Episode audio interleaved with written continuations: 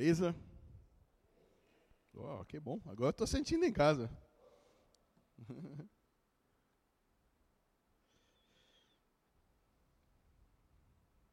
tá bom, Manés? A gente vai pega mais uma um assunto teológico, né? Para terminar o nosso fim de semana teológico. E espero que não seja entediado, mas duvido. Mas uh, para quem não me conhece, eu sou, sou Jeff, amigo de Léo já há muito tempo e Daniel, muitos anos já. E eu sou missionário dos Estados Unidos. Vamos completar 25 anos esse ano no Brasil, então já um pouco tempo nessa terra nossa. Uh, sou tradutor de Bíblia para quem acompanha uh, o nosso ministério. A gente está faltando dois livros só do Antigo Testamento para a gente terminar com a tradução. Só falta Zacarias e Malaquias, creio eu, espero, né?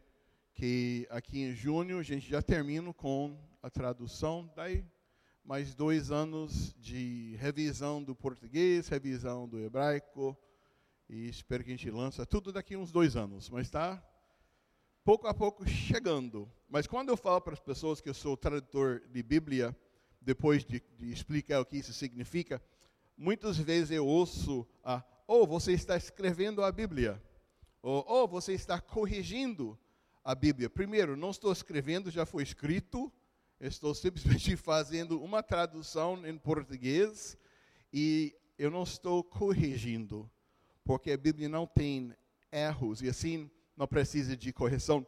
Isso dito, nós temos que entender o que queremos dizer quando falamos que a Bíblia não tem erros.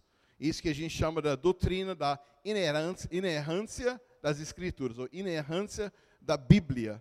Um, embora isso não seja um termo bíblico, não vai achar em nenhum lugar esse termo inerrância das Escrituras. Um, é um termo teológico, expressa, que expressa uma verdade bíblica. Um, e existem muitos termos teológicos que a gente usa todo dia, que não se acha aqui nas Escrituras, mas estão usados há séculos dizendo uma verdade das Escrituras, tipo trindade. Trindade é uma verdade bíblica, mas um termo teológico, e você não vai achar termo a trindade dentro da da Bíblia. Então, a, a, como a, a Trindade nos mostra ou revela ou fala da natureza de Deus, a errância resume a verdade a respeito das Escrituras, que ela fala sobre si que não há erro, sem erro. Ah, críticos dessa doutrina dizem que é uma doutrina relativamente recente. E é verdade, um, ah, como alguns argumentam, a doutrina inerrância foi inventado, dizem, no século XIX, em Princeton, por B.B. Warfield e Charles Hodge. Portanto, ah, é uma novidade na história da teologia. Mas é importante que lembrar, as doutrinas surgem apenas quando há necessidade deles, ou delas. A doutrina se desenvolve quando algo implícito na fé é negada. O falso ensino provoca uma refutação explícita. Isso é tão verdadeiro para a inerrância das Escrituras, quanto a Trindade, quanto justificação pela fé. Você vai estudando durante a história, num ponto na história entre a doutrina, salvação pela fé. Oh, vai dizer que antes a igreja não acreditava? Acreditava. Só que não tinha ninguém que atacava aquela crença. E quando o ataque vem, tipo hoje em dia, você vai ouvir muitos desses espertinos falando que tem erros na Bíblia. A Bíblia não é 100% inspirado, jogando dúvida acima das Escrituras, e para a gente, pô, a gente, quem já fica, meu Deus, tem erro na Bíblia? Como assim? E esse joga toda a nossa crença a respeito da Bíblia embaixo. A gente fica olhando e fala, será? Será? E quando começou toda essa bagunça, até hoje continua, a grande ataque contra a palavra de Deus. daí os caras falam, então vamos fazer uma doutrina, vamos declarar o que a Bíblia fala de si mesmo, e daí vem a doutrina da inerrância das Escrituras. Um, explicitamente expresso nessa doutrina, não uma novidade teológica, mas uma articulação de que era implicitamente e praticamente sempre pressuposto pela igreja durante toda a sua história. Então, inerrância ou infalibilidade significa que quando os fatos foram conhecidos, a Bíblia, nos textos originais, quando interpretada adequadamente, se provará sem erros em todos os assuntos que ele cobre. Isso inclui áreas de teologia, história, ciência e todas as outras disciplinas do conhecimento. Elas estarão em perfeito acordo com a verdade. A Bíblia, portanto, é totalmente confiável em tudo o que registra ou ensina. É? Entendeu? Então vamos orar, vocês vão para casa e entendeu tudo. Caraca, às vezes você lê uma coisa dessa e fala, meu, falam muito. Vamos, tem frases, tem frases que vêm, é uma frase curta, mas você para para pensar, fala, caraca, tá cheia. Quer ver um cheio? Vai ler o começo de Efésios. Meu Deus, você vai passar um ano inteiro estudando o primeiro capítulo de Efésios. Tão cheio de coisas que há. Não uma verdade citada, é uma pum, pum, pum, pum, pum. Meu, oh, pá, calma, Paulo. Eu quase nem engoli o primeiro, já está cinco na frente. E outros que talvez você já, já sofreu debaixo de uma infeliz pregação, de alguém que fala por uma hora, mas fala nada. Tem pessoas que conseguem, são bons de boca, bons de palavra, mas não conseguem falar nada. Você fala, que ele falou, fala nada com nada, mas encheu linguiça por uma hora. Desce aqui falando de inerrância das escrituras, meio uma coisa cheia. É um prato cheio, não é só feijão arroz, mas feijão arroz e linguiça e salada e vinagrete e vai embora. Está cheio, então a gente vai tentar ah, olhar cada coisa por cada coisa. Vamos para vinagrete, depois arroz, depois feijão, para não sair. Cara, ele jogou um prato cheio na nossa frente, mas eu não sei como nem, nem entender. Foi prato cheio. Ah, então, deve ser verdade, porque eu não entendi nada. Não é como funciona, né? Não entendi nada. Se esse fosse assim, then I'm just going to preach in English all night long because if I can like preach in English, you don't understand anything, but me saying it makes it true because you didn't understand it. Wow, yes, woo, boa noite. Entendeu? As pessoas acham que se não entendeu, então deve ser coisa boa, mas não é sempre. Nem é verdade só porque não entendeu. Então, a inerrância das escrituras significa que as escrituras nos manuscritos originais não afirma nada que, não, que seja contrário ao fato, ou, ou contrário à verdade. Isso que a gente quer dizer. Simplificando mais ainda, a doutrina da inerrância é a crença de que a Bíblia é verdadeira. Simplesmente é isso. Então, o que nós queremos dizer quando falamos da doutrina da inerrância? Primeiro, quando todos os fatos são conhecidos, a Bíblia é inerrante como seres humanos finitos, nós não conhecemos todos os fatos. E aqui a fé entra. Quando a gente lê algo, não entende muito isso, mas a Bíblia fala, então eu creio. A fé entra. Errado acusar a Escritura de estar errado em um determinado lugar, quando nosso conhecimento pode ser limitado. Por fim, a Bíblia será verdadeira. Repetidas vezes, Engraçado você ver quantas vezes que tem acontecido na história que os bambambãs da sabedoria falam, ah, tá, tá vendo, tem, tem erro aí, está errado. Alguma coisa de arqueologia, ou geografia, ou ciência, com tempo que foi comprovado a ser a verdade. Tinha, não lembro o nome do rei, mas pô, os, históricos ficaram doidos. Esse rei nunca existiu, é uma, sei lá, lenda na Bíblia. Né, né, né. De repente, uns anos atrás, nem 100 anos atrás, fizeram uma parada arqueológica e cavaram um lugar, acharam uma cidade debaixo da terra, e lá houve uma placa dedicada ao tal rei. E daí todos os historiadores vão tomar banho. Vocês vão falando coisas não sabem. Sua sabedoria é limitada minha é limitada. A gente não sabe de tudo, mas quando todos os fatos são conhecidos, nós podemos declarar: não há erro na Bíblia. Se a gente não sabe que está ali, a gente aguarda mais informações para resolver o que parece ah, um erro ou uma coisa não entendido. Segunda coisa, a Bíblia é inerrante apenas nos escritos originais. E esse é onde que as pessoas atacam hoje em dia. Quem tem uma versão da Bíblia original? Alguém aqui em tua casa? Tipo um daqueles que foi escrito lá na igreja primitiva, você é de ter um dessas aí? Ninguém tem. Ninguém tem. Daí você fala, tá vendo? A sua tradução é uma tradução de uma tradução de uma tradução e durante o tempo foi perdendo a verdade. Então você tem não é original. Como você sabe que é verdade? Você... E vai indo, só para tentar tirar a autoridade da Bíblia. E é verdade, não há nenhuma alegação de que as várias cópias dos manuscritos feitos ao longo dos anos sejam inerrantes.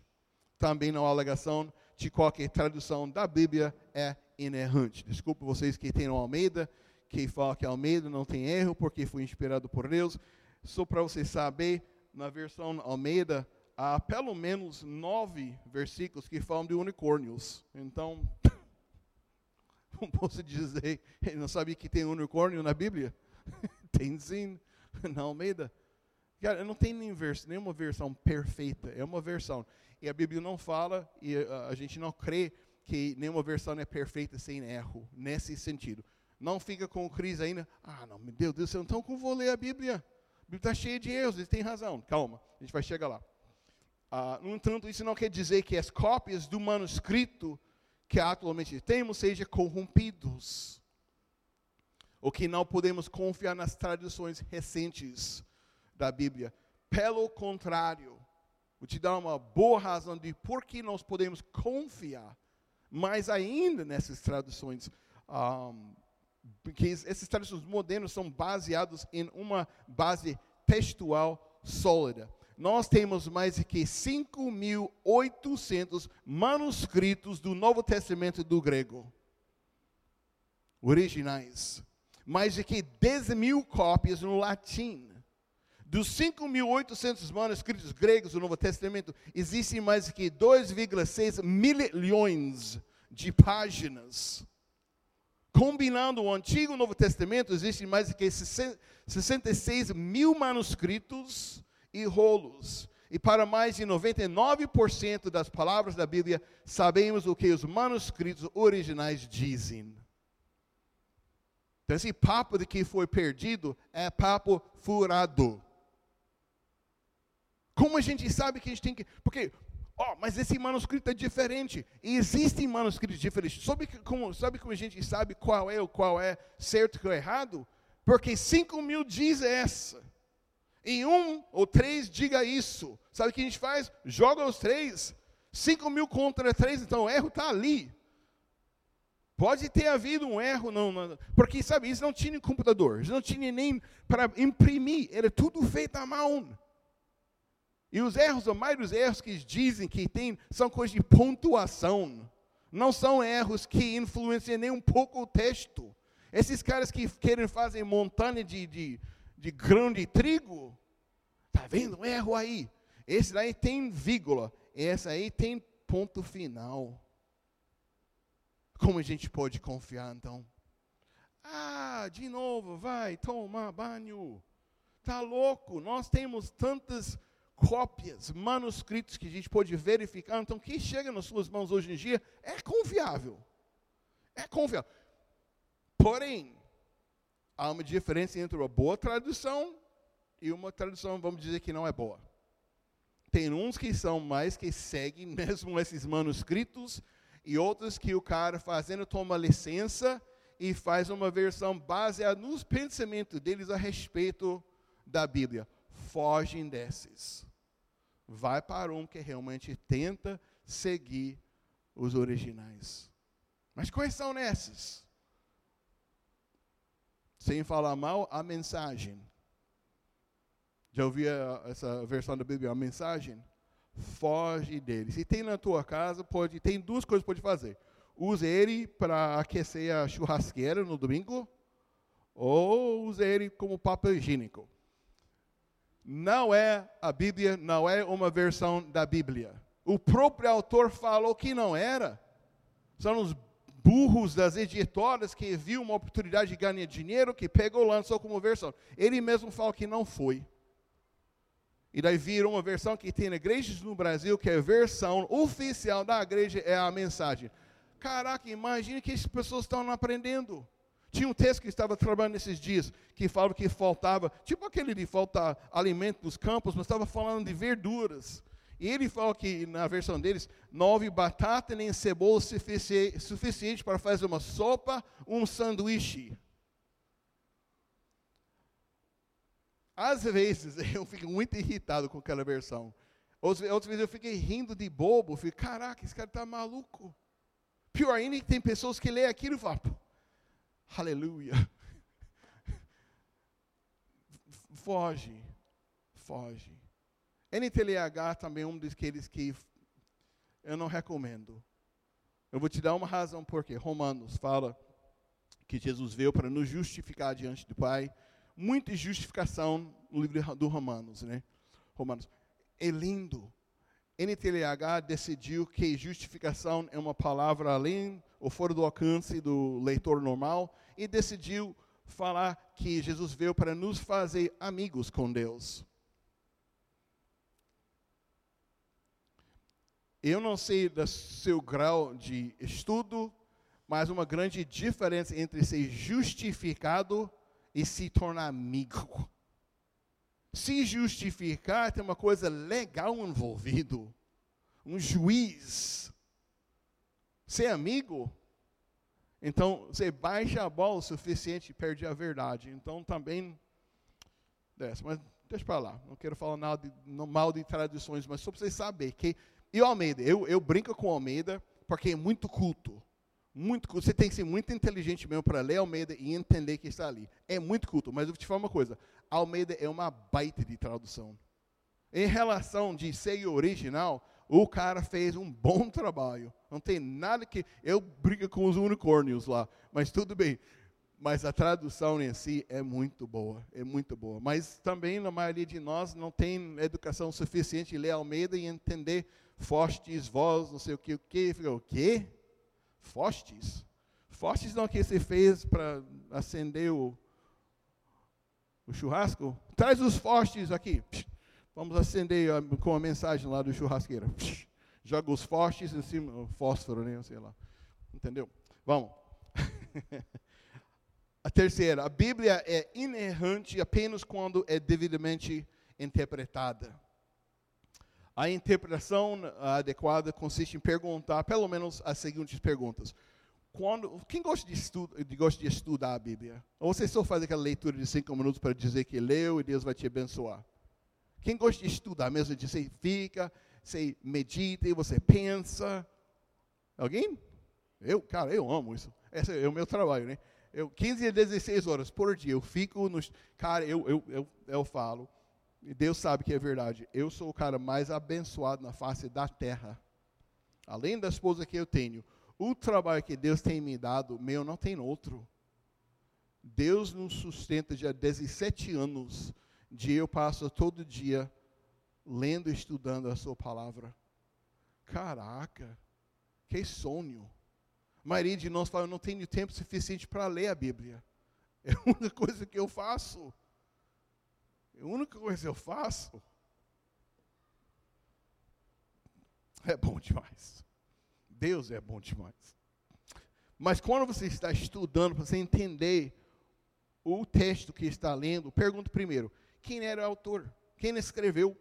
E para quem ele estava escrevendo? Não basta você ler um versículo e já se apropriar. Que muitas vezes vai, vai errar, grandemente. Paulo está falando para Timóteo, faz alguma coisa. Paulo, o Timóteo, toma vinho por causa do, dos seus problemas com o seu estômago. Você lê aí?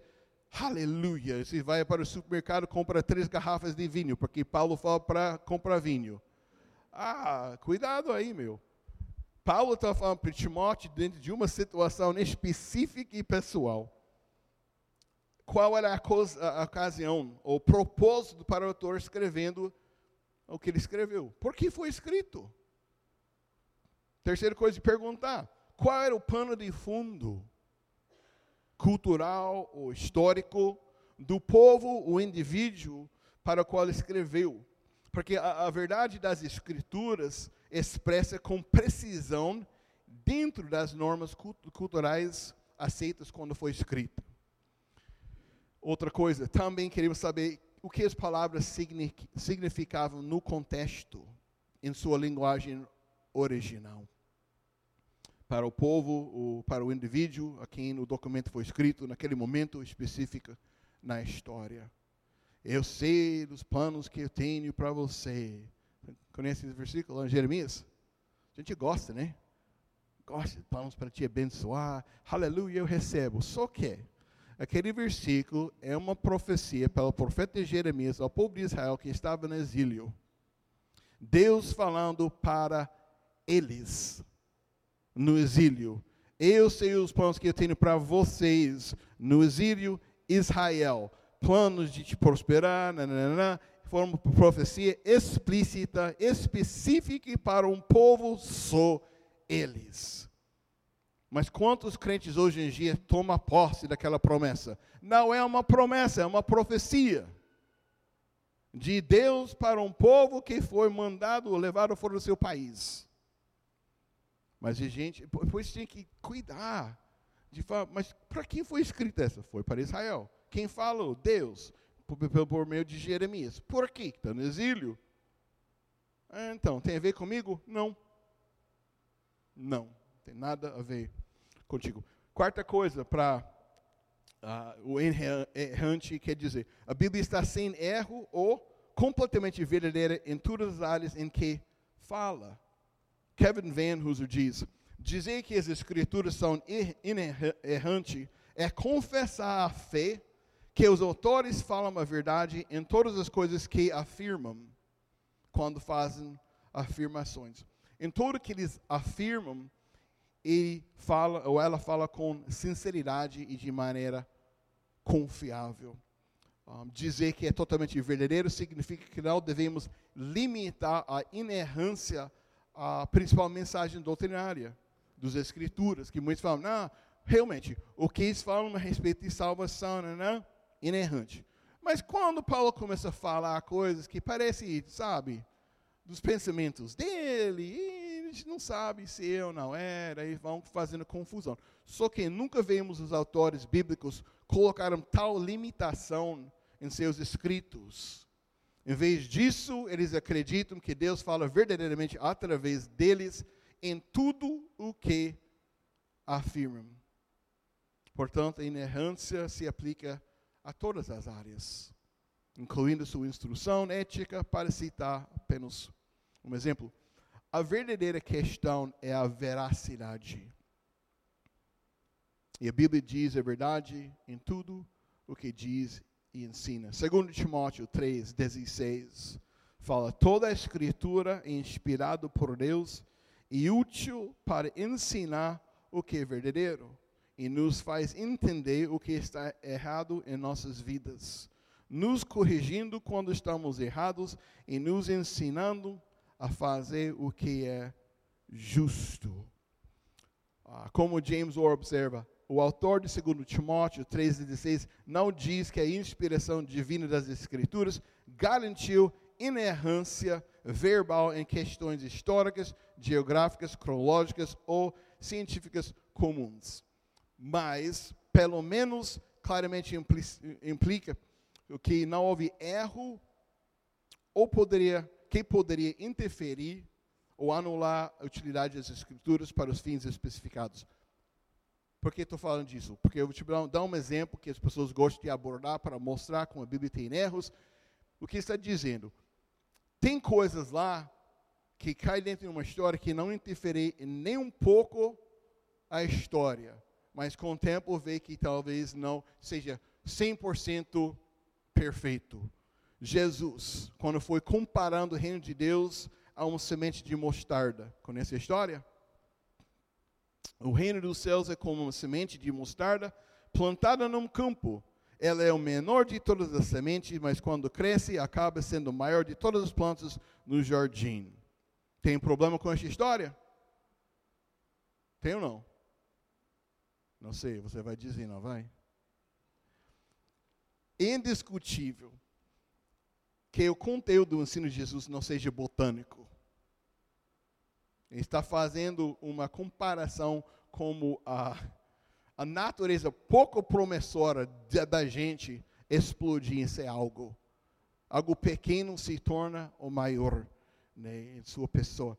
Então, porém, porém, embora a gente entenda que está falando, tem uns que vão ser cri-cri e vão falar, a semente de mostarda não é o menor dos, dos sementes. Tem uns dois que são menores do que do mostarda. Então, como a gente pode confiar na palavra de Jesus? Ele não sabia. Não é assim que a gente faz. As pessoas fazem. Eles querem fazer uma montanha de uma semente de mostarda. Não, porque tem descoberto hoje que tem duas sementes menores do que mostarda. Então a gente não pode confiar nada que Jesus fala, que ele errou nesse ponto. Só que você tem que ser muito burro para pensar assim.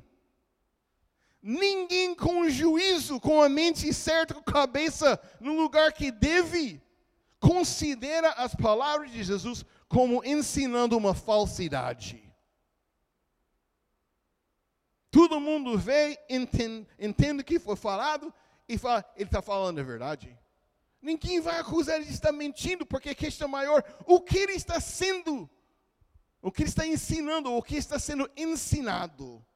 E a pergunta é, o que está sendo ensinado, isso é errado? E a resposta não. Não.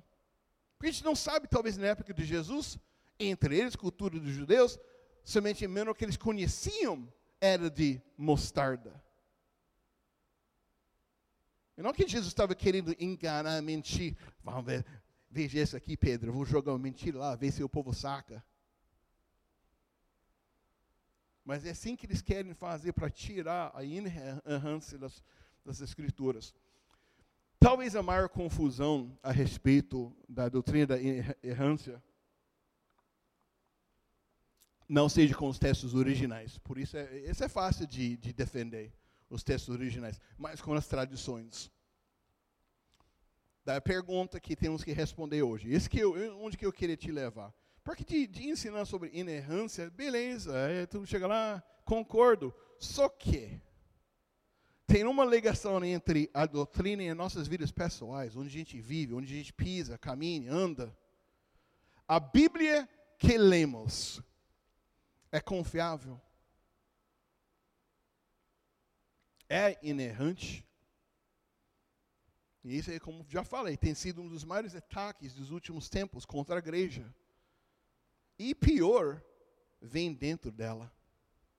Os que atacam a inerrância das escrituras geralmente são pastores, ou professores em seminários, teólogos liberais, e eles que levantam a questão, tentando derrubar a autoridade das Escrituras. Então, vamos falar como a tradução é feita. Como a gente chega a esse ponto? Como o processo de tradução é feita, a inspiração, ou a inerrância, ou a infalibilidade, falibilidade da Bíblia. E, e essa pergunta lida com três questões muito importantes: inspiração, preservação e tradução. A doutrina de inspiração da Bíblia ensina que as escrituras são inspiradas por Deus, ou seja, Deus supervisionou pessoalmente o processo da escrita, orientando os autores humanos para que a sua mensagem completa fosse registrada para nós. Deus estava ali por meio e na pessoa do Espírito Santo levando eles em cada palavra que foi escrito. Vamos nessa galera. A Bíblia é verdadeiramente a palavra de Deus.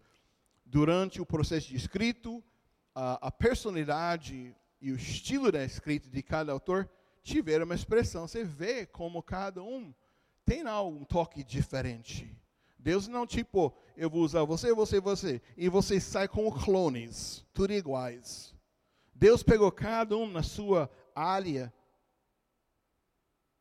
e usou aquela área, usou aquele conhecimento. Lucas é o mais detalhe de todos, era médico. Você vê como o, o foco deles nos detalhes em Lucas e em Atos é uma coisa louca, mas é assim que ele pensava.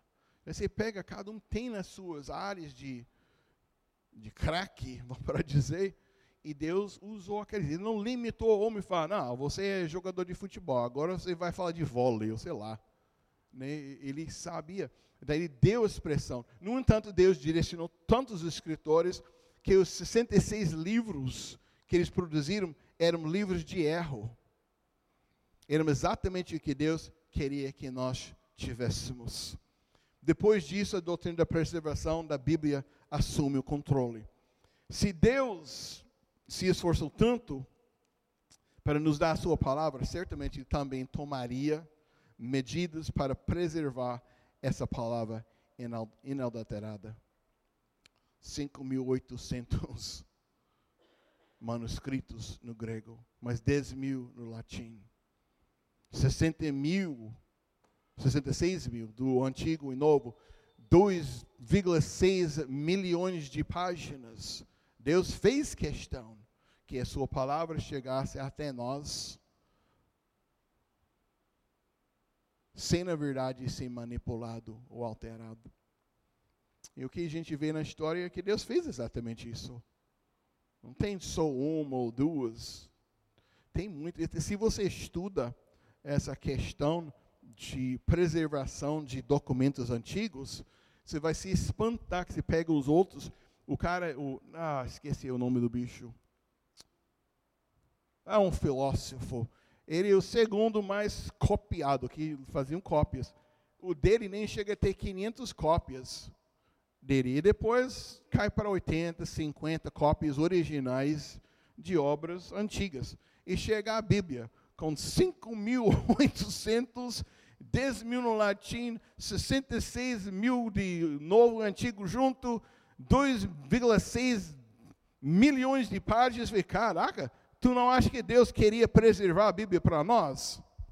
E os outros tipos, as obras de Shakespeare. Shakespeare não é tão antigo. Ninguém tem nenhuma obra completa do Shakespeare. Eles têm partes que estão faltando que eles mesmos colocam dentro. Nós temos uma Bíblia de que 99% a gente sabe qual foi a palavra original. Ah, mas tem aquele 1%. De novo. Estou mandando muito banho hoje, né? Vai tomar banho, tá louco, meu. Falta 1%, daí você vai, é, tá vendo? Então, como falei, não é 100%. Esse 45 vai achar um bom lugar bem na, na. Daí isso nos leva à tradução. A tradução é um processo interpretativo. Até certo ponto.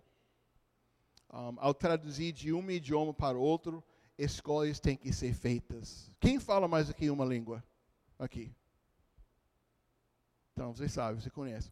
Se fala inglês, espanhol, francês, tanto faz. Você sabe, quando você está indo um para o outro, tem coisa que não vai. Não vai mesmo. Você fica. Agora. O grego é mais fácil do que o hebraico. Eu falo com o Leo, brinco com eles. O grego é linear, é reto. A para B, para C, para D. E talvez eu sou burro mesmo com o hebraico, não tenha seu problema. Para mim, hebraico é um bagunça. É uma bagunça. Pega o alfabeto hebraico que tem todas as letras estranhas, joga no ar, onde que cai é assim mesmo. Porque o, o pensamento judeu não era como o grego. O grego pensa como a gente pensa, ou alguns de nós, reto. O judeu ele faz voltas para lá, para cá, e é poético, e daí chega onde que quiser. É trabalho de seguir esses caras às vezes. Que às vezes fala, esse cara está doido, meu. Mas chega.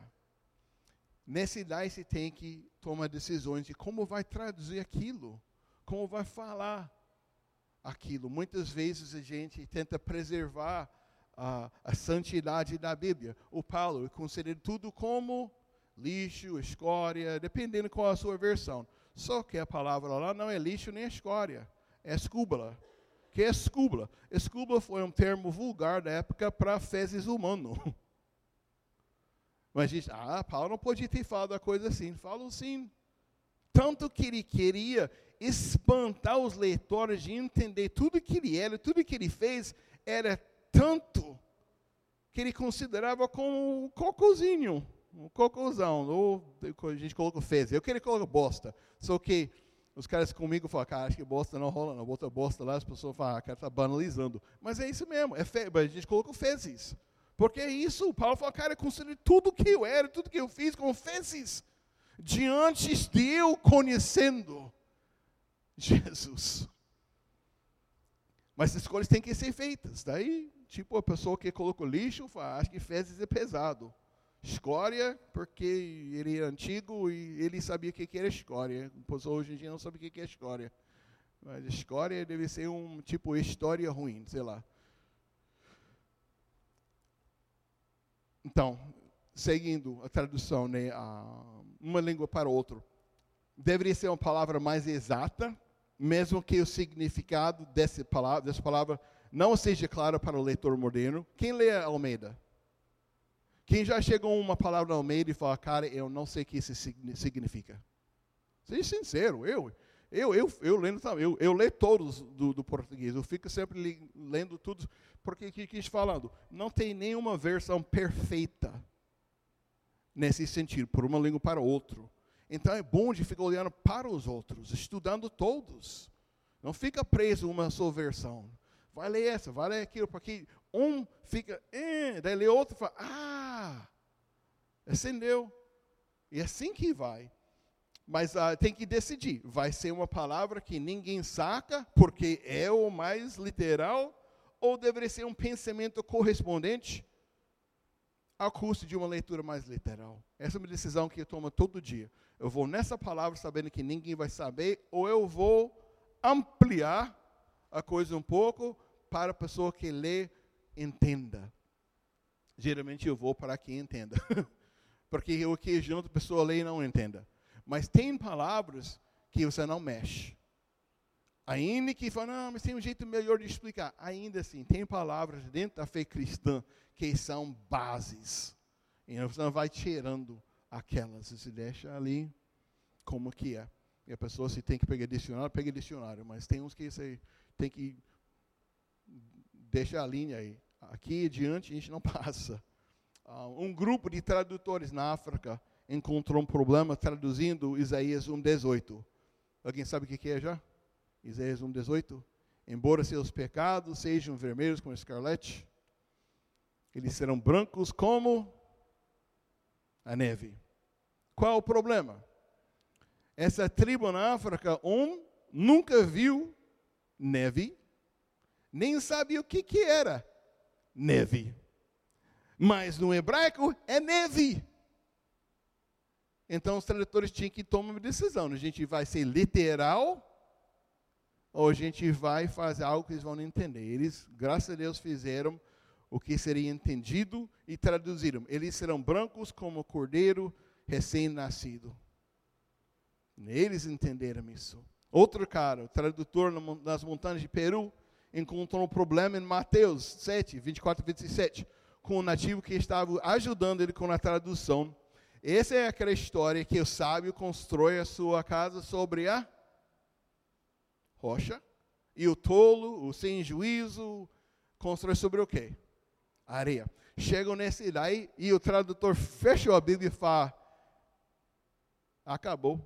Como assim acabou? Ninguém jamais vai acreditar nesse livro. Ele fala: como assim? Porque esse versículo aqui é idiotice. Ele mas como assim? Fala, ninguém que tem um cérebro funcionando vai construir sua casa sobre a rocha. Porque nas montanhas de Peru há um tempo, é uma, um temporário de ventos fortes que vem. E o que eles fazem? Eles construíam suas casas sobre a areia ou sobre a terra para poder fincar os polos da casa o mais fundo possível, para que quando vem os ventos, a casa não seja levada. O idiota coloca a sua casa na, na rocha, porque vem o primeiro vento e já vai a casa dele. E eu quero ficar, é isso mesmo. Eles ficam nessa e falam, não tem como. Só que eles fizeram ao oposto. Se vai pegar a Bíblia dessa tribo, está escrito que o sábio construiu a sua casa sobre a areia e o tolo sobre a rocha. Daí te pergunta, está errado? Está errado? Se a gente vai ser aqueles que seguem o literal, não, não pode mexer em nenhuma palavra, porque a Bíblia fala que se acrescenta ou tira uma palavra, daí se ser, ser amaldiçoado. Sabe aquele versículo que não tem nada a ver com o que a gente está falando? Mas gostam de aplicar isso. Não pode mexer. Mas isso não está, a Bíblia está falando de inerrância. Está falando que a verdade que está querendo ser comunicada é sempre verdadeira. E para esse povo, tinha que trocar um pouco, tipo ao oposto, para eles ler e entender o que Jesus estava querendo dizer. Tradução baseado em significado. E isso é onde a gente se acha trabalhando com gente que trabalha comigo. A gente quer saber o que significa. Mais que podemos, tentamos seguir o literal numa linguajar acessível para as pessoas. A gente não tenta desviar, mas tem, tem vezes que você tem que falar qual é o significado, porque o literal cai em terra e ninguém jamais vai saber o que, que é.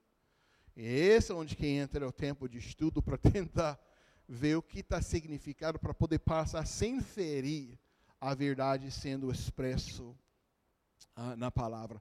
A precisão é a qualidade mais importante de uma boa tradução.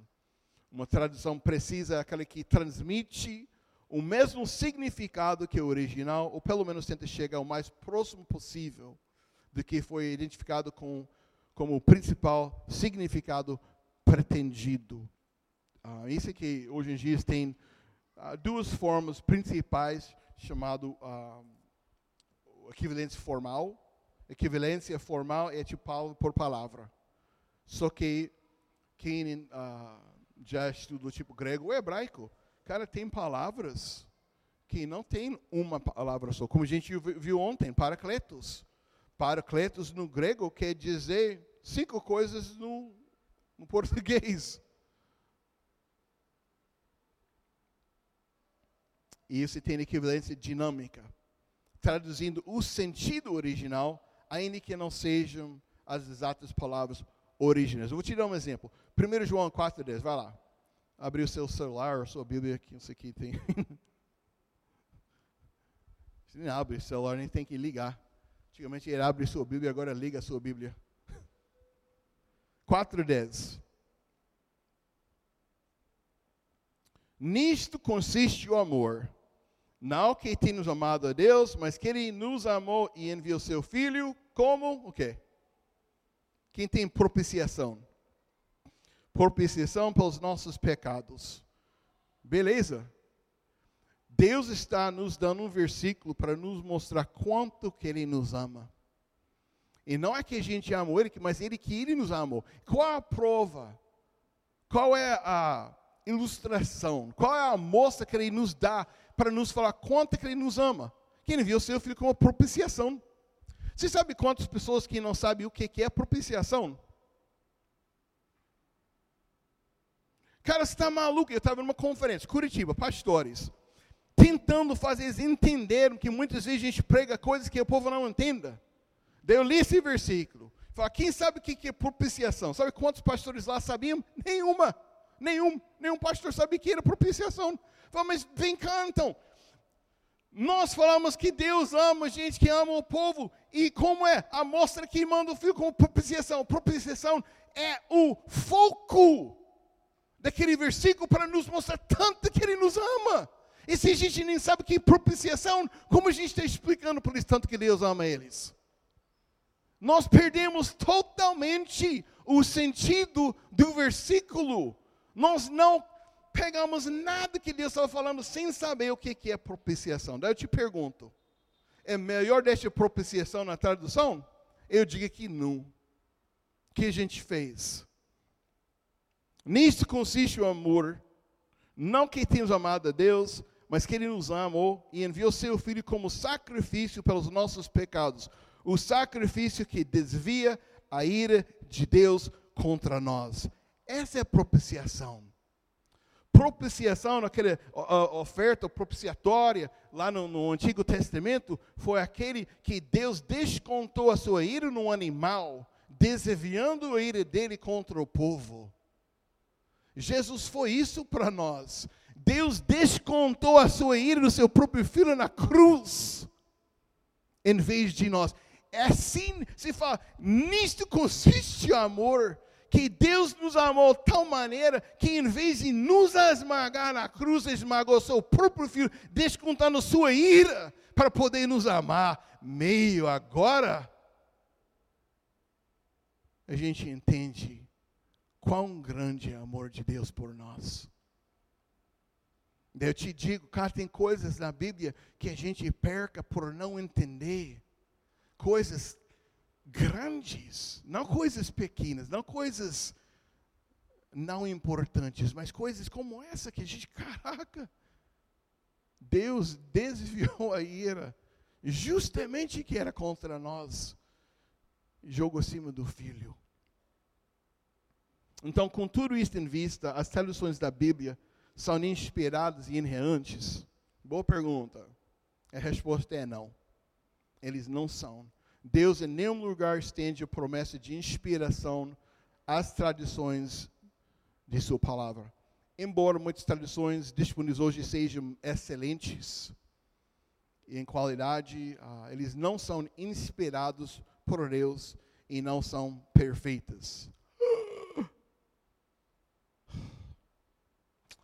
Então, isso significa que não podemos confiar em uma tradução? A resposta é não. Podemos sim. Devido aos fiéis esforços dos tradutores cristãos dedicados e clara supervisão do Espírito Santo, as tradições disponíveis hoje são excelentes e confiáveis. Estamos aqui tenho falado já várias vezes dos manuscritos que a gente tem para saber se é fiel ou confiável. Um, as tradições modernas da Bíblia são a palavra de Deus. A Bíblia hoje é tão autoritária quanto no primeiro século DC. Nós podemos confiar completamente na Bíblia como sendo a mensagem, mensagem de Deus para nós. As promessas bíblicas de inspiração e inerrância se aplicam diretamente aos manuscritos originais, mas isso não afeta a precisão e a autoridade da Bíblia moderna. A doutrina da inerrância bíblica é extremamente importante, porque a verdade importa.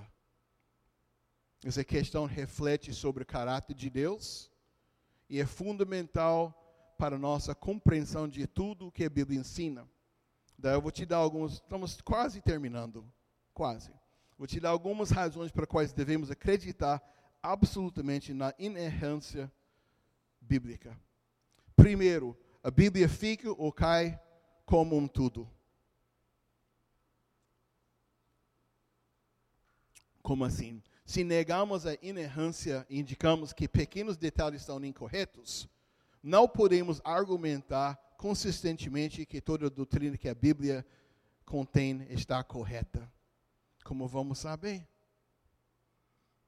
A admissão de erros, mesmo ao menor detalhe histórico, é a borda fina da cunha, pois permitimos a possibilidade de haver um erro na doutrina também. Se a Bíblia não é inerrante, como poderemos confiar nas promessas de Deus? Como a gente vai saber? Tem erro, mas, mas poxa, já pensou toda essa coisa de Deus nos salvando através de Jesus, de Jesus se fosse um erro? Ah, mas ninguém está falando isso é erro. Não, mas outra coisa é errado. Mas quem dizer que isso não é errado? Está tá entendendo como bagunça é tudo? É, uma, é um livro inerrante que fala a verdade. É um livro mais ou menos em que a gente não pode confiar. Segunda coisa, a Bíblia é um reflexo do seu autor. Todos os livros são. A Bíblia foi escrita pelo próprio Deus, enquanto trabalhava através de autores humanos, num processo chamado inspiração. Toda a escritura é inspirada por Deus. Nós cremos que Deus criou o universo, e o Deus que criou o universo é capaz de escrever um livro. E o Deus que é perfeito é capaz de escrever um livro perfeito. A questão não é simplesmente a Bíblia tem um erro, mas Deus, sendo o escritor da palavra, pode cometer um erro. Se a Bíblia que tem, contém erros factuais, Deus não é onisciente. E é capaz de cometer erros. Se a Bíblia contém informações erradas, Deus não é verdadeira, mas é um mentiroso. Se a Bíblia contém contradições, Deus é o autor de confusão. Em outras palavras, se a inerrância bíblica não é verdadeira, então Deus não é Deus, entendeu? O jogo é grande. A Bíblia é a nossa única regra para fé e prática. Todo crente fala disso. Está na maioria das, das confissões. Mas se não é confiável, então em que baseamos nossas crenças? Se nós não podemos, para esse livro fala, é confiável, é verdade, é só a verdade, em que vamos basear o que a gente faz? Jesus pede nossa confiança. Isso inclui confiança no que diz em sua palavra. João 6, 67 a 69, uma bela passagem. Jesus acabou de testemunhar a partir de muitos que alegaram segui-lo, mais uma vez. Então se virou os doze apóstolos e perguntou: Vocês também querem ir embora? Você lembra dessa passagem? E com isso Pedro falou pelo resto quando respondeu: Quem é que nós vamos seguir. Só você tem as palavras de vida eterna. Que tenhamos a mesma convicção, confiança no Senhor em Suas palavras de vida. Se esse livro não é a palavra de Deus, o que vamos seguir? Aonde a gente vai achar as palavras da vida? Finalmente, quanto a importância e utilidade da inerrância das Escrituras, na ausência de uma Escritura inerrante, a base da doutrina cristã seria seriamente predicada. Como assim? Embora seja verdade que algumas doutrinas cristãs, por exemplo, a existência de Deus, podemos ver, se tem olho, olho para a criação, podemos comprovar que existiu um Deus. Ou Jesus sendo uma figura histórica. Fora da Bíblia, tem coisas que comprovam que Jesus foi o cara. Que a Bíblia disse que ele foi. Mas fora dessas daí, a gente tem problema. Se não tem as escrituras. Porque tem muitas doutrinas, muitas coisas que a gente crê que estão achadas somente aqui. E essa aqui é a nossa base de autoridade. E se a Bíblia ensina coisas falsas, a fé cristã certamente seria comprometida com a muito do triste. Por exemplo, justificação pela graça por meio da fé. Como a gente chega a crer nisso sem essa palavra? A gente não chega nunca lá. Sem uma atualidade de ensino inerrante.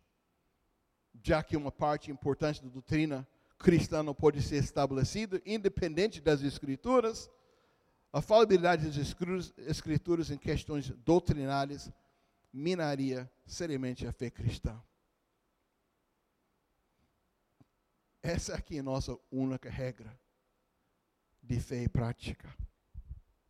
É assim que a gente sabe o que Deus é, como Ele é, quem Ele é, o que Ele espera de nós. Quando se trata da importância da crença, na veracidade da Bíblia, é difícil exagerar o caso. Se a Bíblia realmente faz reivindicações falsas, pelo menos suas porções equivocadas não podem ser a voz do Senhor. E tem uns que querem defender, não, mas esse aqui foi o homem que escreveu essa parte. Tentando tirar a culpa de Deus por um erro na Bíblia. Não, foi o próprio cara que ele fala o pensamento dele, por isso a gente não segue isso, porque isso foi o pensamento dele. Mas peraí. Como a gente vai decidir quem é quem o que é que? Eu te falo como. Eu não gosto dessa parte. Então essa foi inserido por um infeliz que estava bagunçando com a tradução. Assim que vai. Essa para de homossexualidade, a gente está falando nesses dias, no caso do pastor Daniel, homossexualidade, que estão bagunçando, que os caras estão vindo agora, falando, não, mas Deus não está contra homossexualidade. Mas como assim? Como assim? Eu tenho um, meu irmão tem um amigo que é um cara que pastor de uma universidade lá na Irlanda, e ele que falou que você vai por original, que não está falando de relacionamentos monógamos entre um casal. Está falando de adolescentes meninos que eram prostitutas nos templos pagãos. Então, quando Paulo fala contra a homossexualidade, está falando contra a prostituição de meninos nos tempos pagãos. Segundo o grego, de alguém que não sabe nada de grego. Mas é assim que essas coisas começam. É mentira pura. O grego é bem claro. O grego até o homem que faz a, a parte de mulher ou usa outro homem como se fosse uma mulher, se você quer saber o literal. Isso é bem claro.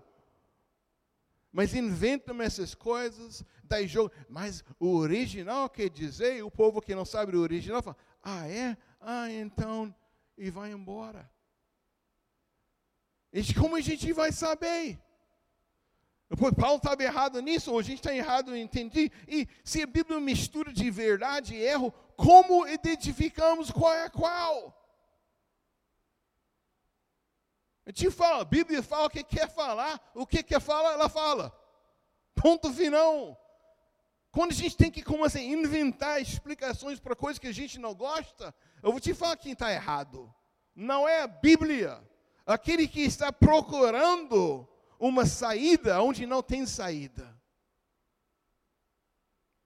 Nosso único recurso seria confiar em nossa própria opinião, se a gente não pode confiar na palavra.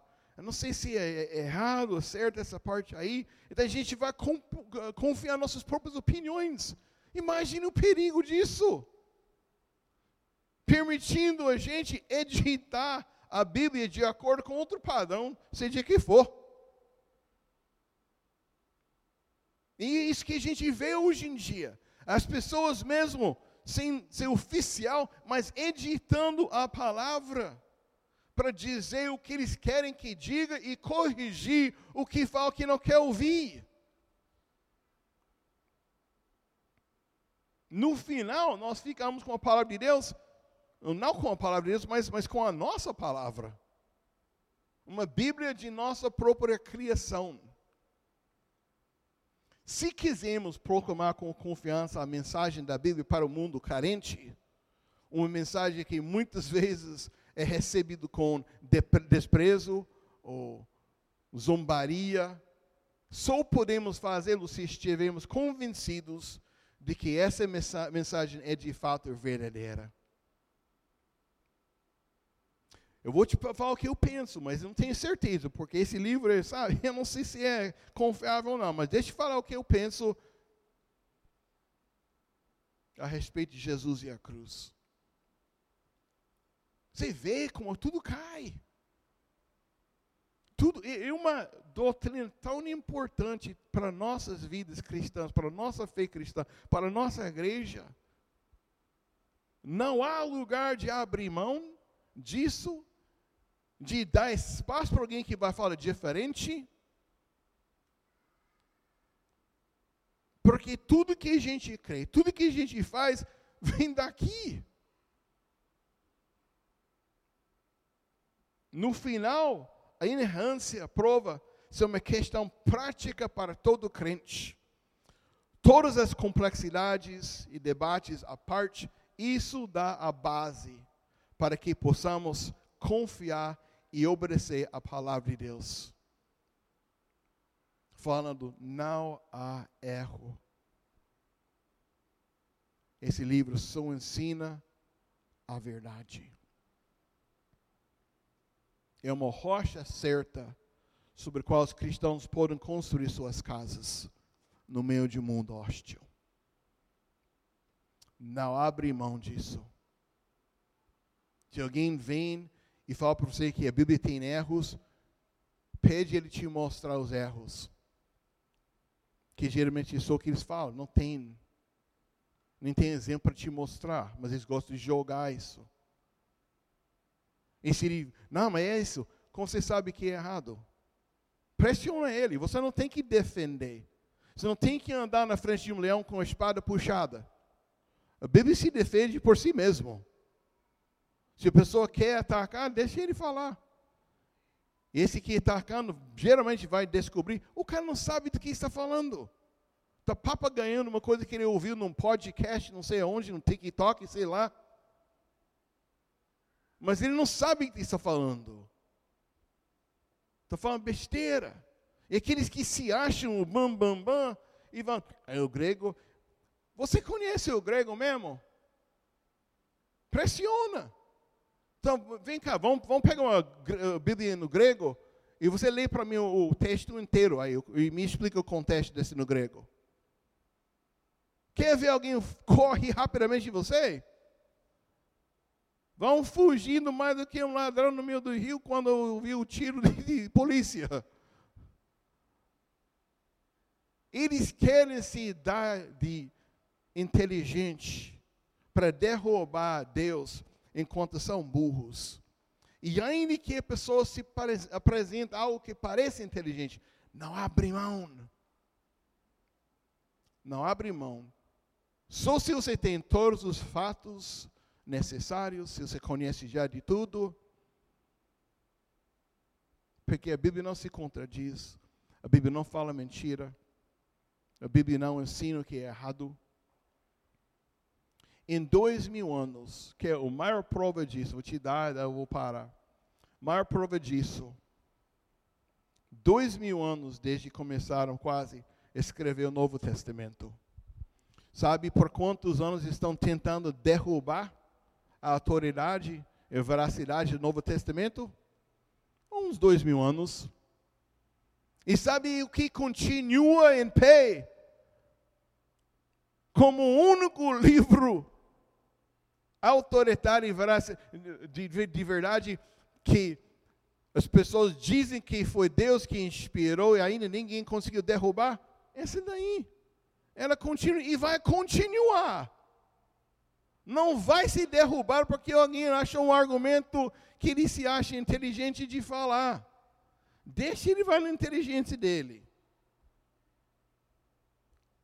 Não abre mão. Em dois mil anos, eu vou te falar, tem caras muito mais espertos que tentaram, que tentaram derrubar a Bíblia do que esses, esses caras que têm Instagram, sei lá, né? Os influenciadores que influenciam ninguém menos o espelho. Tenho 30 seguidores, eu sou um influenciador. Ó, oh, eu uma coisa, esse nada a ver. Daí a gente volta. Eu sou modelo do Facebook agora. Que tem umas fotos de mim lá, então sou modelo. Não é assim que funciona? Modelo de Instagram, modelo de Facebook. E tem umas fotos de você. É besteira, tudo é besteira, tudo é doido. E daí esses caras, os professores, filósofos de Facebook, que vão falar contra a Bíblia, cai fora. Vai toma banho. Deus é Deus.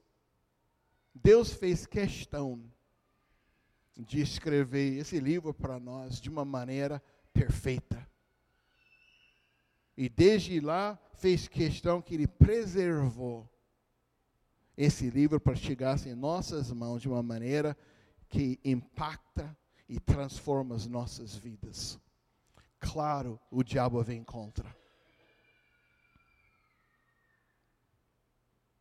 Então, segura essa doutrina da inerrância das Escrituras, porque conta a Bíblia, a doutrina é a verdade. Deus, obrigado mesmo, Senhor, por nos ter dado a tua palavra. Obrigado mesmo, Senhor, pelo esforço que os originais escribos fizeram sem computadores, sem gráfica, sem impressor. Obrigado mesmo, Senhor, por ter preservado a sua palavra para que chegasse até nós. Obrigado por ter nos dado a tua palavra que transforma as nossas vidas. Que nos fale quem tu és, que tem feito por nós, que tem feito a nosso favor. Que nos fala como viver a vida. Obrigado, meu Senhor. Nos ajuda, Senhor, a não duvidar o Senhor, nem na Sua palavra, mesmo quando o mundo fica gritando coisas para nós, que a gente ignorar o mundo e dar ouvidos a um só que seja o Senhor. Obrigado, meu Senhor, pela Tua palavra, pela Sua igreja, por todo mundo que está aqui esta noite. Senhor, coloque em nós, Senhor, uma paixão pela Sua palavra um desejo de ler, de estudar, de entender. Obrigado mesmo, Senhor, por esse desejo que eu creio que o Senhor está colocando em nós. Coloca mesmo, Senhor, que a gente acorda feliz de poder abrir as nossas Bíblias para ver o que Deus vai falar para mim hoje. Esteja com o pastor Daniel, com recuperação depois da cirurgia, que fortalece rapidamente, Senhor. Obrigado mesmo por essa igreja pela a luz que ela é nas trevas aqui, Senhor. Obrigado mesmo. Nós te amamos. Amém.